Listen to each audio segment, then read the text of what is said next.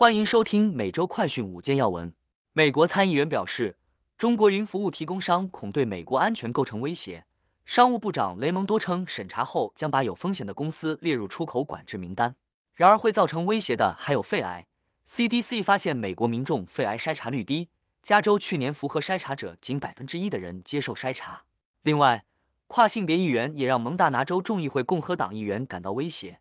二十六日投票表决禁止跨性别民主党议员泽菲尔进入议会，原因是泽菲尔不道歉，言语不礼貌。带您关心详细新闻内容。首先带您来关注的是，美官员表示，中国云服务商或对美构成安全威胁。美国商务部长雷蒙多日前表示，中国云服务提供商可能对美国安全构成威胁，称要审查有关将中国云服务提供商列入出口管制名单的请求。本周早些时候。九名美国国会共和党参议员以国家安全威胁为由，联名写信敦促拜登政府对华为云和其他中国云服务提供商实施制裁。信中说，中国云服务提供商更多的与受美国制裁的外国实体接触，这些实体直接挑战美国及其盟友的国家安全和经济安全利益。雷蒙多表示，在自己任职期间，已经将两百多家中国公司列入出口管制名单。他指出，美国商务部还在持续调查其他威胁。并将毫不犹豫把有风险的公司列入出口管制名单。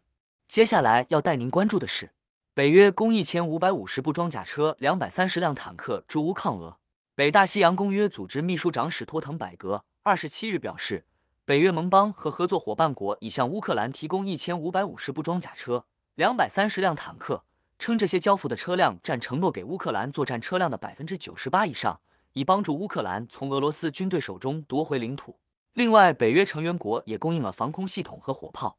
而波兰和捷克则提供前苏联制造的米格二九战机。史托滕百格强调，这次是对乌克兰前所未有的军事支援，并警告不应该低估俄罗斯。日前，有鉴于北约的大动作，俄罗斯国防部表示，白俄罗斯的空军机组人员已完成投放战术核武器的训练，并称是为俄罗斯与盟友部署武器计划的一部分，也是俄军对北约核威慑的手段。现在带您来关注的是。蒙大拿州跨性别议员遭共和党禁止进入众议院。蒙大拿州众议会共和党议员二十六日投票表决禁止跨性别民主党议员泽菲尔进入议会，原因是泽菲尔先前以双手沾染鲜血批评他们禁止蒙大拿州提供性别确认医疗服务给未成年人。反对者指出，泽菲尔拒绝道歉且言论违反礼仪规则。蒙大拿州众议会过去一周来。因禁止跨性别未成年人接受荷尔蒙和青春期阻断剂等特定药物治疗的法案而引发冲突。如今，泽菲尔被禁止进入议会，且只能远距参与辩论，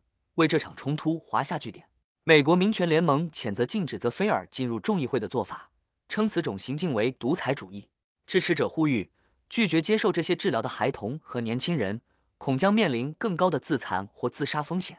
接下来带您关注的是。美民众肺癌筛查率低，加州仅为百分之一。使用 CT 扫描来筛查肺癌的方式已有约十年之久，但疾控中心的一项研究表明，在被建议做筛查的人群中，每八人中只有一人实际接受了筛查。而美国民众中非吸烟者的肺癌率高达百分之二十。有专家指出，绝大多数肺癌是在有明显吸烟史的患者中发现的，而由于肺癌可在早期发现，因此生存的关键是在出现症状之前进行 CT 扫描筛查。有研究表明，那些接受年度筛查的人获得成功治疗的几率更高，其中存活率约为百分之八十。专家建议，有吸烟史的人应该在五十到八十岁之间接受定期筛查。但在加州，去年所有符合条件的人中，只有百分之一的人接受了筛查，使加州成为肺癌筛查率最低的州份。最后带您关注的是，美国成年烟民比例创历史新低。疾控中心周四发布的调查数据显示。